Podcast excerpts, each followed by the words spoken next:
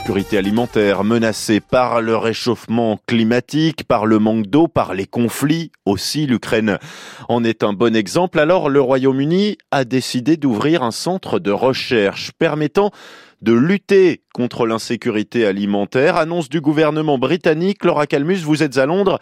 C'était lors du sommet mondial sur la sécurité alimentaire. Oui, avec une date bien en tête, 2030, c'est l'objectif de l'ONU. Plus personne n'aura faim ou sera mal nourri d'ici 7 ans. Un objectif ambitieux car aujourd'hui, plus de 258 millions de personnes sont en danger imminent de famine selon le programme alimentaire mondial. Alors lundi à Londres avait lieu le sommet mondial sur la sécurité alimentaire. Il a été co-organisé par la Grande-Bretagne, la Somalie, les Émirats arabes unis et deux fondations privées avec des représentants d'une vingtaine de pays. Il y a bien une annonce qui a été retenue, c'est celle de Rishi Sunak. Le Premier ministre britannique a annoncé que le Royaume-Uni mettait en place un centre scientifique permettant de lutter contre l'insécurité alimentaire.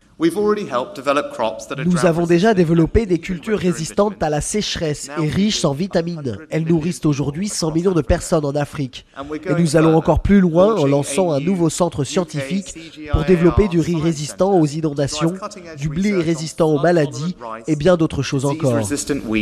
À l'heure actuelle, il existe déjà 13 centres scientifiques. Ils s'appellent CGIAR. Ce sont des groupes consultatifs pour la recherche agricole internationale. Le siège se trouve d'ailleurs à Montpellier et ce sera le premier centre du Royaume-Uni. Et à quoi peut servir ce nouveau centre concrètement? Eh bien, ce centre permettra de faciliter de nouvelles collaborations avec des instituts scientifiques britanniques. Il sera situé près d'Oxford pour être très certainement au plus près de la recherche de pointe des universités L'intelligence artificielle est l'un des outils qui sera exploité par ce nouveau centre, l'idée étant de développer des pratiques agronomiques intelligentes face au climat et améliorer la santé des animaux et du bétail.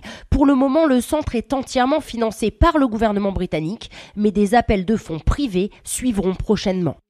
Laura Calmus à Londres. Quittons le Royaume-Uni pour le Canada où nous attend Justine Leblond pour évoquer la traduction concrète de cette insécurité euh, alimentaire. Ces personnes qui n'ont pas la capacité euh, ou le pouvoir, l'argent de se nourrir correctement tous les jours. D'après un, un dernier rapport du gouvernement canadien, Justine, elle a augmenté, le nombre des gens concernés a augmenté de 2% en un an.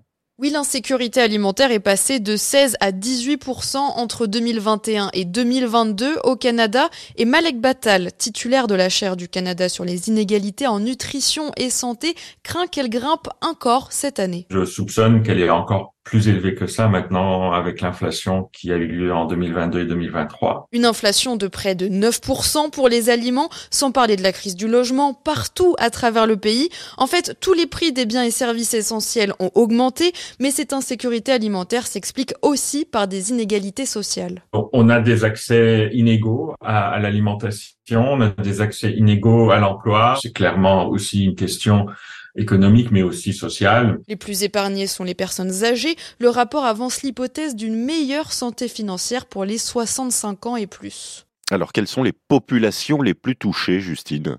Eh bien, étonnamment, parmi les familles touchées par l'insécurité alimentaire, 80% d'entre elles sont au-dessus du seuil de pauvreté. Alors il est peut-être mal calculé ce seuil de pauvreté, s'interroge le chercheur Malek Batal. En tout cas, à la lecture de ce rapport, on comprend vite qu'en réalité, ce sont les personnes racisées les plus concernées par l'insécurité alimentaire au Canada. On voit qu'il y a une énorme différence entre les personnes qui sont, par exemple, noires, où on a 33% d'insécurité alimentaire, et la population générale canadienne qui est à 18%. Quand on regarde aussi les autochtones, par exemple, on est à 34%. Donc on a des poches de population qui sont davantage impactées par l'insécurité alimentaire, ce qui démontre qu'il y a d'autres éléments que juste euh, l'accès euh, économique qui viennent sous-tendre donc cette situation-là. Les familles noires, les familles autochtones et aussi les mères célibataires canadiennes grandement touchées. Environ 4 mères célibataires sur 10 sont en situation d'insécurité alimentaire qu'elle soit au-dessus ou en dessous du seuil de pauvreté. Justine Leblond au Canada.